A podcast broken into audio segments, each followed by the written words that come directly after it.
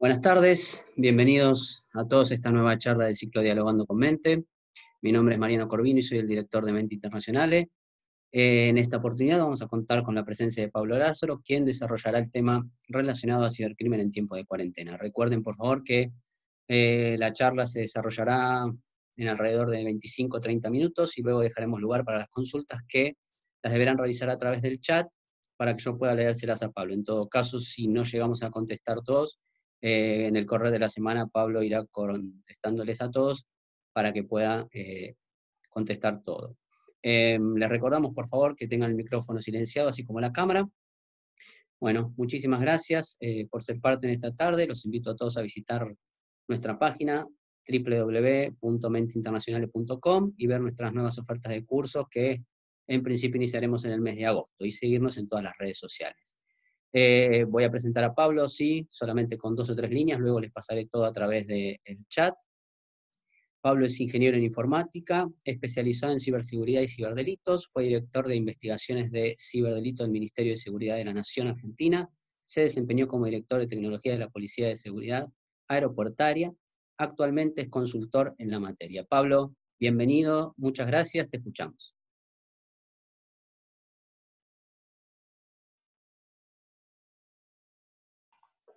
Ahora sí. Muchas gracias. Voy a compartir la pantalla rápidamente. Ah, ¿me podés eh, habilitar el compartir? Ahí vamos. Un segundito. Bueno, muy buenas noches a todos. Entonces, vamos a comenzar esta charla donde, como bien decía Mariano recién, vamos a hablar estos primeros 20 minutos, 25 minutos, media hora, sobre alguna temática relacionada específicamente con el ciberdelito. Y antes de meternos de lleno en la materia y ver en época de pandemia qué fue lo que más se disparó, qué fue, cuál fue el, el fenómeno que más estamos viendo, cuál fue su incidencia más importante, vamos a aclarar algunos pequeños puntos que son fundamentales para entender por qué elegimos los temas que elegimos. Básicamente, habrán leído, han escuchado que muchas veces se nombran como sinónimos de ciberdelito, el cibercrimen, los delitos tecnológicos. Hay departamentos ministeriales que se llaman ciberdelitos, departamentos de fuerza que se llaman cibercrimen. Vamos a aclarar un poquito esto. El ciberdelito básicamente se trata como una cuestión estratégica, de prospectiva, ¿no? Digamos, cuando uno, desde una óptica hasta sociológica, criminalística, estudia el fenómeno justamente delictual de violación de las leyes en la sociedad. El ciberdelito su correlato en el ciberespacio que ahora vamos a ver, ¿no? Es decir, la diferencia principal con el crimen, que es lo que vemos después, es que el crimen básicamente, o el cibercrimen en este caso, tiene una intencionalidad de violar la ley. En líneas generales, en dos renglones, se dice que el crimen es algo mucho más grave porque en general está esta voluntad de, por ejemplo, vender droga, por ejemplo, vender armas, etc. O sea que el delito, muchas veces uno, de forma, digamos, no consciente, viola una ley. Entonces, es correcto que en muchos ministerios habrán visto que la parte estratégica se llama investigaciones, lucha, etcétera, del ciberdelito, como fenómeno. Y en la parte táctica, en la parte específicamente de investigaciones, se habla del departamento de cibercrimen, que específicamente de alguna manera tiran de la cuerda de aquello que fue en el pasado y es decir, ha violado la ley. Y distinto es de los delitos tecnológicos, que también es muy común de escuchar en este ambiente, que son todos aquellos delitos tradicionales que, digamos, son cometidos a través de la tecnología o en el ciberespacio. Por ejemplo, como decíamos recién, venta de armas a través de Internet, venta de drogas a través de Internet. Mientras que el cibercrimen como departamento especializado normalmente lo que estudia son los delitos que de forma exclusiva y excluyente pueden ser cometidos en el ciberespacio. Es decir, que solamente se pueden cometer en el ciberespacio, como por ejemplo el hacking de páginas web, desarrollo de malware, etc. Aclarado esto y que todo se da en el ciberespacio normalmente, permítanme tomar esta definición de qué es el ciberespacio, de que más allá que forme parte de la definición de la Estrategia Nacional de Ciberseguridad Argentina. Está tomado la definición de ciberespacio de el ISACA, del Organismo Internacional de Auditoría. Lo tomamos normalmente a nivel estratégico porque define el ciberespacio como un espacio virtual de interconexión entre personas y dispositivos, entre personas y dispositivos a través de redes. Entonces, dos conceptos importantísimos. Primero, el humano forma parte de Internet. Y esto es muy importante porque si yo influencio al humano, y seguramente sobre eso hablará mucho más en detalle el día de mañana Maxi este, Escarímbolo, que es colega y amigo, que hablará más de la influencia sobre el humano y la captación y otro tipo de cosas. Pero importantísimo aclarar que el humano forma parte del ciberespacio. Y segundo concepto fundamental, el ciberespacio es mucho más que Internet. Si uno hace una encuesta rápida, si yo les hubiera preguntado, seguramente hay un porcentaje importante que hubiera dicho ciberespacio igual Internet. Y esto no es así. Es, como dice la definición, un espacio virtual donde se interconectan personas y dispositivos. Por ejemplo, la red de telefonía también es parte del ciberespacio. Es decir, el ciberespacio abarca mucho más que solo Internet. Aclarado esto, entonces, que estudiamos cibercrimen en el ciberespacio, que esto incluye personas y demás, hemos visto distintos fenómenos dispararse a lo largo de esta cuarentena. En lo que hace delitos tecnológicos, un fenómeno que se viene dando y muchísimo, lo habrán leído en los diarios, fue una de las últimas causas que me tocó investigar desde el Ministerio de Nación, que hay aplicaciones, estas famosas aplicaciones de delivery que se dispararon muchísimo con la aparición de la cuarentena, ¿no? Pedido ya, este, Globo, etcétera, donde, por supuesto, sin conocimiento en principio de los chicos que manejan la moto y la bicicleta, se usan estas aplicaciones para hacer delivery de droga, entre otras cosas. Y esto tiene un correlato lógico. Todos, incluso los criminales, también fueron cercenados en su libertad ambulatoria. Entonces, hoy sería muy raro ver una persona, un grupo de personas paradas en una esquina vendiendo, al menos en el ámbito de AMBA. Entonces, esto tuvo su correlato casi automático con los medios virtuales. Por eso vamos a hablar específicamente de cibercrimen. Recordemos lo otro es delito tecnológico. Se ha disparado muchísimo, pero lo que me interesa destacar son cuatro aspectos que se dan específicamente en el cibercrimen. Y que son, primero, los que seguramente ya conocen, y, muy bien, y otros dos puntos que, si bien seguramente han escuchado sobre ellos, vamos a hacer un poco de prospectiva, decir, hacia dónde va este delito y por qué es tan preocupante los dos delitos que están debajo. El primero y que hemos visto, habrán escuchado en diarios, revistas, es el ataque del ransomware. Ransomware es un malware, un tipo de virus, entre comillas, que se reproduce por todos los equipos de una red y un buen día, para poder acceder a la computadora, luego de que este malware encriptó toda en tu información, para poder recuperar eso, te pide un rescate, te pide plata, normalmente en bitcoins. Y esto es un fenómeno que se viene dando en todo el mundo. Eh, no son ataques, normalmente no son ataques dirigidos. Muchos de estos ataques están relacionados con, por ejemplo, Corea del Norte o países de ese estilo donde por más que yo consiga una atribución, por más que yo logre tirar de la cuerda de alguna manera y llegar hasta una organización en Corea del Norte, sería muy difícil de, eh, digamos, llevarlos ante la justicia.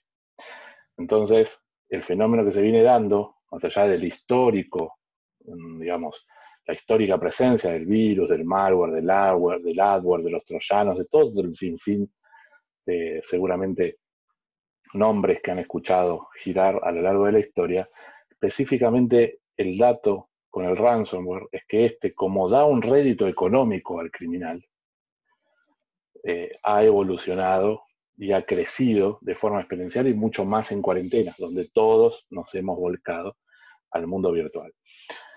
Y esto es, digamos, muy interesante porque hay un estudio, los que estudian delitos complejos sabrán que hay una vieja tríada conocida que es los tres delitos complejos que más rédito económico le generan a los criminales, que son históricamente la venta de drogas, la venta de armas y la trata de personas. El orden, bueno, podemos discutirlo según los autores, pero normalmente son esos tres.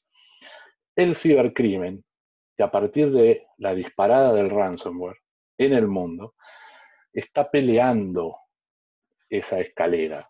No tanto por el dinero eh, bruto, por así llamarlo, que genera, sino porque el riesgo para el cibercriminal, en este caso para el criminal en general, es infinitamente menor que transportar personas por las fronteras o armas o drogas, y por supuesto con una mucho más difícil capacidad de atribución de la justicia hacia ese grupo criminal.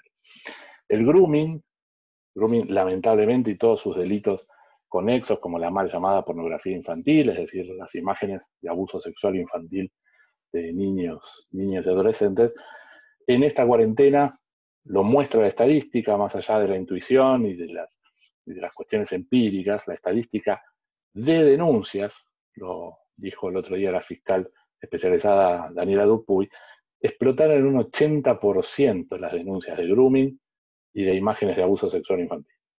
Esto es increíble, primero por eso da, digamos, una dimensión de lo que este delito se está desarrollando en nuestro país. Y además, todos sabemos que no todo, no todo llega a denunciarse. Entonces, si hay un grupo importantísimo de gente que se animó, hizo denuncias, y eso ha disparado 80% la cantidad de denuncias, imagínense, y uno puede extrapolar rápidamente lo que debe estar sucediendo por debajo. Tiene su correlato directo. Los chicos también están en sus casas trabajando o jugando jueguitos, que son lugares de encuentro virtual, donde los abusadores, la gente que se dedica al grooming, también hacen explotación de esos espacios. Entonces, digamos, ha crecido muchísimo. Luz roja para los padres, para los abuelos, especial atención en generar un canal de diálogo, que no hay otra que hablar con los menores, el mejor consejo para prevenir el grooming es el diálogo. Esto hace 6, 7 años atrás uno podía decirle, ponga la computadora en un lugar visible de la casa para que usted vea. Hoy eso no aplica, porque los dispositivos son móviles, los usan en cualquier lado, wireless, etc. Entonces, grooming, mucha y muy especial atención. Y sí vamos a prestar especial énfasis un ratito y mostrar algunas slides sobre Beck, Business Email Compromise, que vamos a contarlo a continuación, y una evolución de las fake news, que son las deep fake news, y cómo esto está impactando fuertemente este, a partir, digamos, se ha acelerado a partir de la cuarentena. ¿Qué es el BEC? Business Email Compromise. Esto es, digamos, una traducción directa, sería este, la afectación de los emails corporativos. ¿Por qué? Bueno, porque Interpol lo encuadró así en su momento, puso esta definición, porque la mayoría de los afectados eran corporaciones. Vamos a ver por qué, que normalmente gobiernos y corporaciones son los más proclives a sufrir este tipo de ataques por su dimensión. Pero hoy, y esta es la gran novedad, hay empresas muy, muy chicas que están sufriendo este tipo de ataques. Vamos a ver algunos ejemplos. En español, alguien lo tradujo, y les juro que no fui yo, como la estafa del CEO. No sé quién lo puso así, pero bueno, si buscan documentación lo van a encontrar de esa manera. ¿Qué es? Básicamente, si quieren llamarlo así, es phishing, una técnica ya casi ancestral de robo de contraseñas, donde a diferencia de otras oportunidades donde lo único interesante era entrar a la cuenta o la red social o lo que sea de tal persona, acá la misión principal del criminal es infiltrarse en la organización, impersonar a aquella persona, aquel directivo del que ha logrado sus credenciales, y luego de mucho estudio, hablamos de meses, mínimamente semanas, de ver cómo habla, con quién interactúa, cómo da órdenes, qué hace, qué no, puede disparar pagos en su nombre o relajar algún proceso. Y esto es muy peligroso, porque créanme, es muy efectivo. Les voy a contar dos ejemplos muy concretos, uno en Europa y otro aquí en Argentina. Este fue un, caso muy importante en España por su valor. A partir de un phishing, básicamente, se robaron 4 millones y pico de euros, que básicamente se termina encuadrando en, en PEC, en Business Email Compromise, por la modalidad.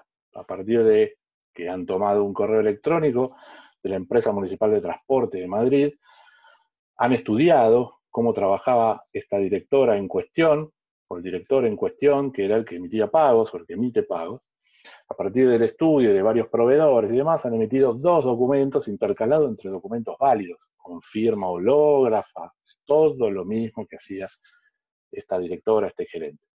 Se descubrieron que en 20 días distintas eh, órdenes de pago a favor de un banco en China que terminaron sumando 4 millones de euros. Banco en China, grupo chino. ¿Eso quiere decir que el Estado chino esté detrás? No necesariamente. Puedo suponerlo.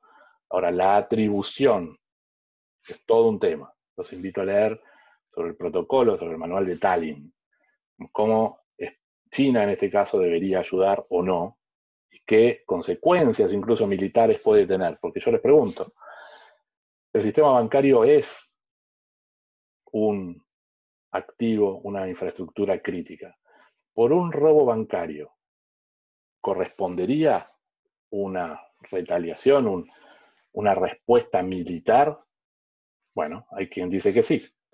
Por ejemplo, cuando hicimos el segundo Congreso Internacional de Cibercrimen, una frase que me quedó muy grabada, el representante del, del servicio secreto, que entre otras cosas, además de cuidar al presidente y su familia, cuidan la moneda de Estados Unidos, nos dijo algo muy, muy interesante, muy revelador dijo que el robo bancario más importante que tuvieron en su historia no fueron Bonnie and Clyde y algunos de estos famosos ladrones de bancos, sino justamente un malware atribuible en principio a Corea del Norte, donde se llevaron entre gente, bancos, etcétera, 800 millones de dólares en un, una transacción, por así llamarlo.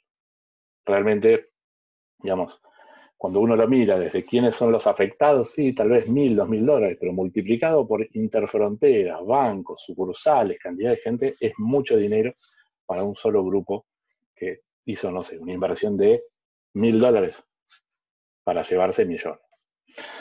El otro caso, aquí en Argentina, específicamente eh, en el Club Boca Juniors, esto es un caso que si bien sigue abierto por una cuestión de que no se puede atribuir todavía a nadie, prácticamente el, análisis terminó completo. Se cuento rapidísimo para llegar al otro ejemplo, al, otra, al otro tema y poder hacer preguntas. Boca vendió un jugador que está aquí, que si mal no recuerdo es Paredes, pero yo soy malísimo con el fútbol, así que entiendo que es Paredes, al, al club PSG, el Paris Saint-Germain de Francia. ¿Qué es lo que sucedió?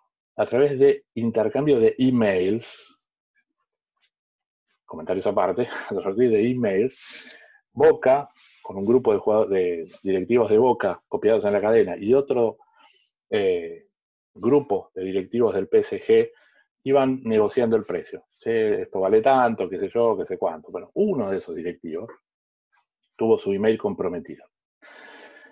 ¿Qué hizo el atacante? Bueno, el atacante en un momento cuando entendió cómo era todo, creó una regla de correo en el correo de Boca, en la cuenta tomada del correo de Boca, y puso, todo mail que venga del PSG de Francia, bórralo. ¿Para qué? Para que el verdadero dueño del mail no vea nuevos mails. Pero él en su nombre siguió la conversación. Y en un momento le dijo, mira, el jugador tal, mandame tanto dinero, que si mal no recuerdo eran 6 millones de euros, a tal SWIFT, o sea, traer código de transferencia en un banco en México. Bueno, seis meses después, no una semana o seis meses después, Boca empezó a preguntar, ¿y el dinero de este muchacho? ¿Qué dinero le dicen los franceses? Bueno, imagínense seis meses después dónde estaba, no, todavía no se pudo encontrar, si bien se pudo tirar de la cuerda, de México pasó por China, es decir, fíjense, un mail, 6 millones de euros. Un mail, 4 millones de euros en el otro caso. ¿Cómo se combate esto? Básicamente, y lo recomiendo en todas las charlas, todo sistema de autentificación, la clave sola no sirve para nada. Hay que poner doble factor de autentificación. Estas siglas, Two Factor Authentication, vienen por ahí, o multifactor de autentificación. Esto significa tener mínimamente, mínimamente alguna aplicación o mensaje de texto, que hoy ya no es recomendado, pero algo que además de la clave me pida un número aleatorio, un token, si quieren llamarlo. Habrán visto Google, Gmail lo implementó de hecho. Lo llaman autentificación en dos pasos. Cuando ustedes ponen desde un dispositivo nuevo, habrán notado, su usuario y su contraseña, les preguntan el celular, ¿este fuiste vos? ¿Sí o no? Si le pones que sí, te deja entrar, si no, no. Bueno. El phishing, la única razón de ser que tiene es robarte la clave. Si alguien te roba la clave y no tiene además acceso a tu celular, esa clave no le sirve para nada. Entonces, doble factor de autentificación, fundamental para combatir el phishing y por extensión el BEC. Validar, digamos, es muy importante validar y registrar, es decir, tener procesos y métricas en todos los circuitos. En este caso, los dos que vimos son circuitos de pagos, pero también hay circuitos de validación. Hay un caso muy famoso de BEC en un puerto en Estados Unidos, donde lo que hicieron los delincuentes era justamente relajar un control para poder pasar determinada mercadería. Más allá de que puedo evitar con doble factor de autentificación, tratar de mitigar que me roben la clave, yo tengo que tener un proceso de pagos donde todo lo que hago se registre y se valide. Por en un mail que no acredita identidad, yo no debería enviar un pago si no tengo una validación adicional, un llamado. No me refiero a un llamado de, ¿realmente hacemos esta transacción? Fenómeno. Bien. Entonces, doble factor de autentificación y workflows, fundamental para combatir esto que se ha convertido en epidemia. Para Interpol, esto tiene casos todos los días y como les decía al principio, ya no de empresas corporaciones. Acá en Argentina hay una empresa de marca femenina muy famosa, Lady Stork, Lady Stark, no soy bueno con eso, pero Lady Stork, donde pasó exactamente esto. El dueño de la empresa acostumbraba o acostumbra ir por distintos lugares del mundo y llamar a su secretaria, decirle, mandarle un mail, este, mandarle tanto dinero a tal empresa que vamos a comprar tanto. Bueno, un día recibió uno, dos, tres mails diciendo mandá tanto a tal lugar, tanto a tal lugar. El tercero sospechó porque le pareció raro, llamó y los otros dos eran falsos. Por lo tanto, en Argentina está pasando, en la región está pasando y no en empresas grandes. Y si esta gente por ahí no se daba cuenta, o sea, no, se iba, no se creía impune con un tercer pedido en el mismo día, por ahí pasaban meses y nadie se daba cuenta. Entonces, Beck, mucho cuidado, lo usan para robo de credenciales, para emitir pagos y cambiar procesos. Y el otro gran tema hoy son las deep fake news. Fake news, todos saben, las noticias falsas que se crean justamente para eh, hacer un cambio de opinión sobre una población objetivo o específicamente para, digamos, difamar a aquel que está siendo afectado. Pero las deep fake news ya no son texto. Las deep fake news ya son video editado para hacer decir a una persona algo que realmente no dijo. El ejemplo clásico de esto es este video de Obama, que si me acompaña, fíjense que, bueno, está sin audio en este momento, pero fíjense que pareciera que Obama está diciendo eso. Todo esto está hecho con inteligencia artificial. Está diciendo básicamente que Trump es malo y todo eso, pero por supuesto es fake. Este video se creó a propósito para justamente concientizar sobre estos temas. ¿Por qué se llama Deep Fake News? Porque usa una técnica de inteligencia artificial que se llama Deep Learning.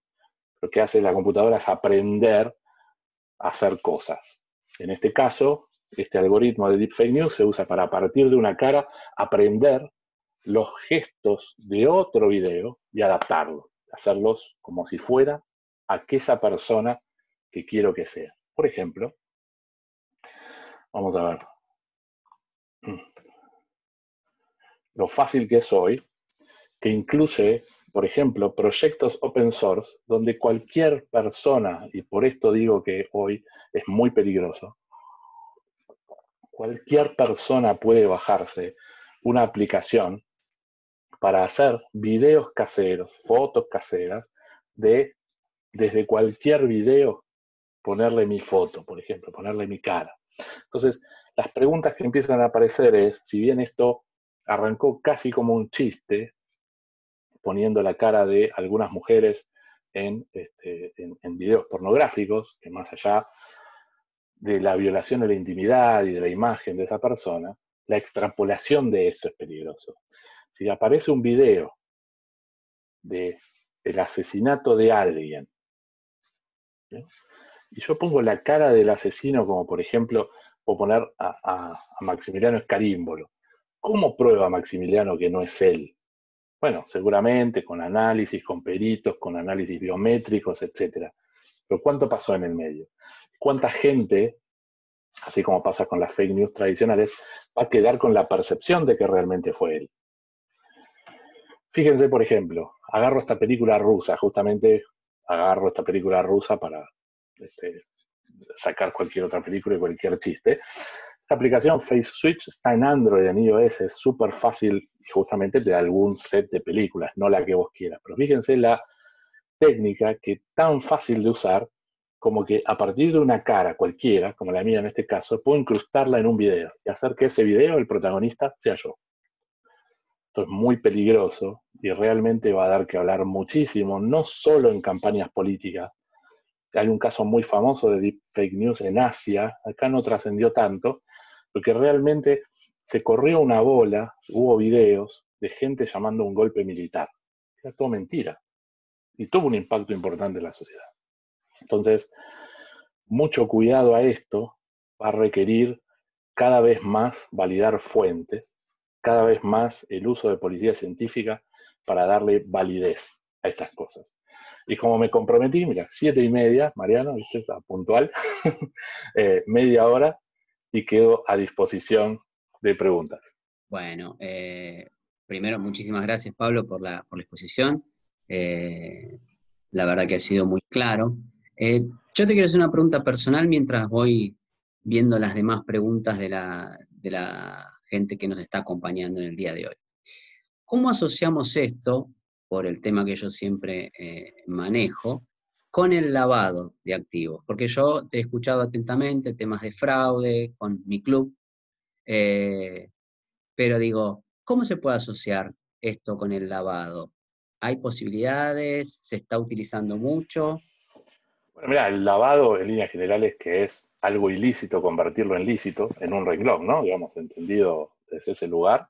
En líneas generales mm, lo veo como en el rol del money mixer, no lo vi utilizado en este momento, pero sí, si vos mezclas origen lícito con ilícito, es una manera de lavar.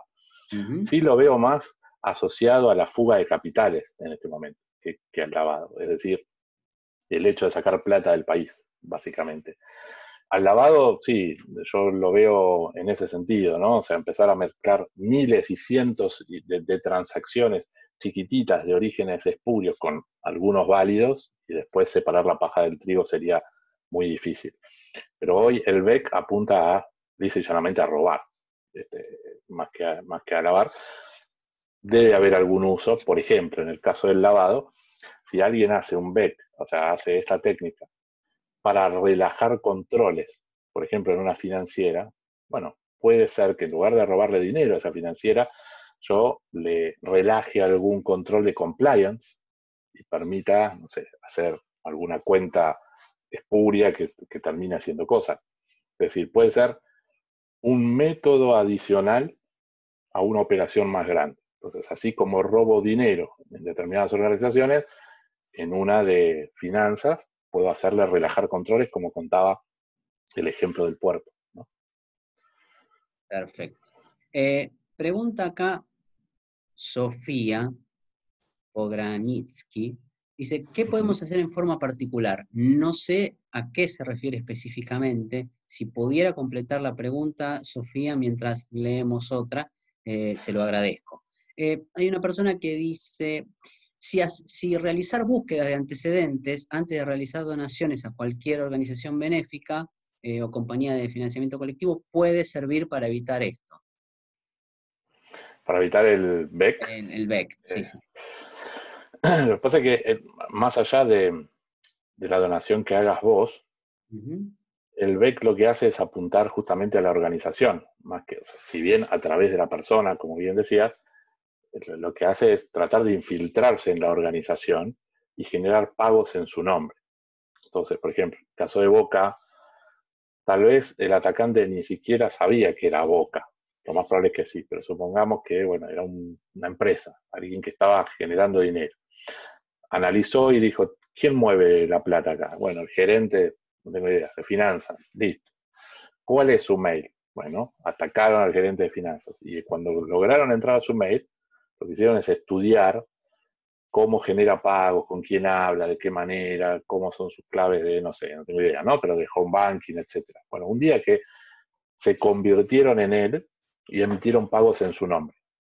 Es decir, en este caso, lo que, lo que la víctima, más allá de la persona, es la organización, ¿no? que lo que buscan es que la organización emita pagos en nombre de ellos. Y las empresas chicas también. Digamos, esto te puede pasar a título personal, sí, el fraude bancario, etcétera. El BEC apunta a organizaciones, a cambiar procesos, sea para relajar o para emitir pago. Perfecto. Tenemos otra pregunta. Dice Juan Ignacio, en el caso de BEC, para poder espiar al empleado de la estafa en Europa, por ejemplo, ¿hizo falta a alguien infiltrado en la empresa o se realizó de manera virtual el mismo? Fue todo virtual. Es decir, por eso decía, es muy difícil de atribuir y en este caso se supone que es una organización china. Eh, muy difícil de probar que sea el Estado chino, pero bueno, en principio es una organización china que lo que hizo es tomar la cuenta de correo y analizar todos los mails entrantes, salientes, ver eh, los drives, eh, tipo el Google Drive o el OneDrive que tenía esa señora, este, con documentos, simular esos documentos, es un trabajo muy artesanal, porque bueno, al final del camino, después de algunas semanas, hicieron 4 millones de euros casi imposibles de rastrear, porque empezás a, para cuando se dieron cuenta, lo transfirieron por todos lados. Perfecto. Eh, paso a otra pregunta. Eh, ¿Existe algún, es eh, Sendra, dice, ¿existe algún proyecto para incluir el deepfake y tipificarlo como una especie de delito nuevo o solo se encuadra en estafa o instigación a la violencia o el caso de calumnias e injurias? Bueno, hoy, digamos, es una técnica adicional a lo que sería o calumnias e injurias o este, justamente una estafa. Es como, por ejemplo, la venta de drogas a través de pedido ya. No deja de ser menudeo.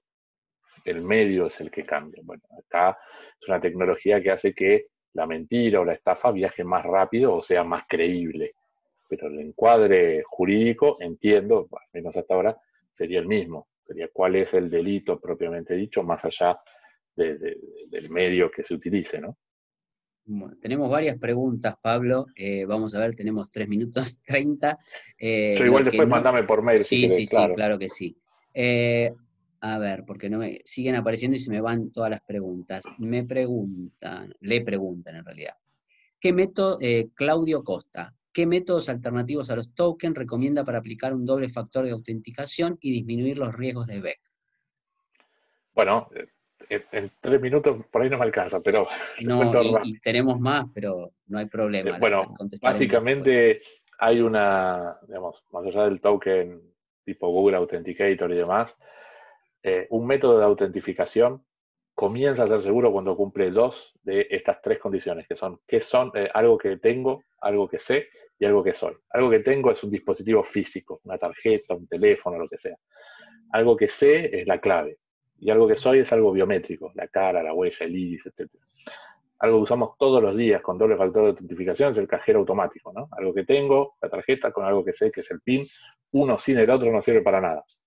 Entonces, eh, hoy lo que se está hablando es de multifactor de autentificación para hacerlo seguro.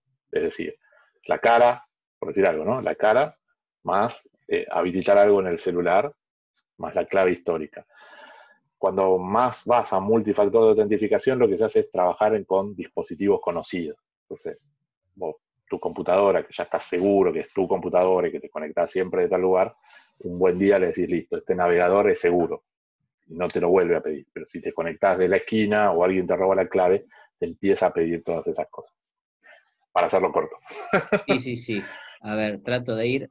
Eh, acá me dicen, nos volvemos a conectar, pero bueno, por cuestiones de tiempo, más allá de todo, eh, profesionales, tenemos que cortar en un minuto cuarenta. Lo que sí les pido a todos y les vuelvo a dejar es la dirección de mail, yo ahora se las dejo para que ustedes puedan comunicarnos estas preguntas y se las pasemos a Pablo.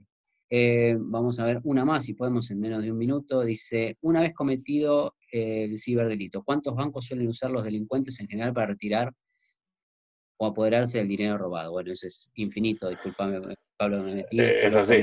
Javier Bongan.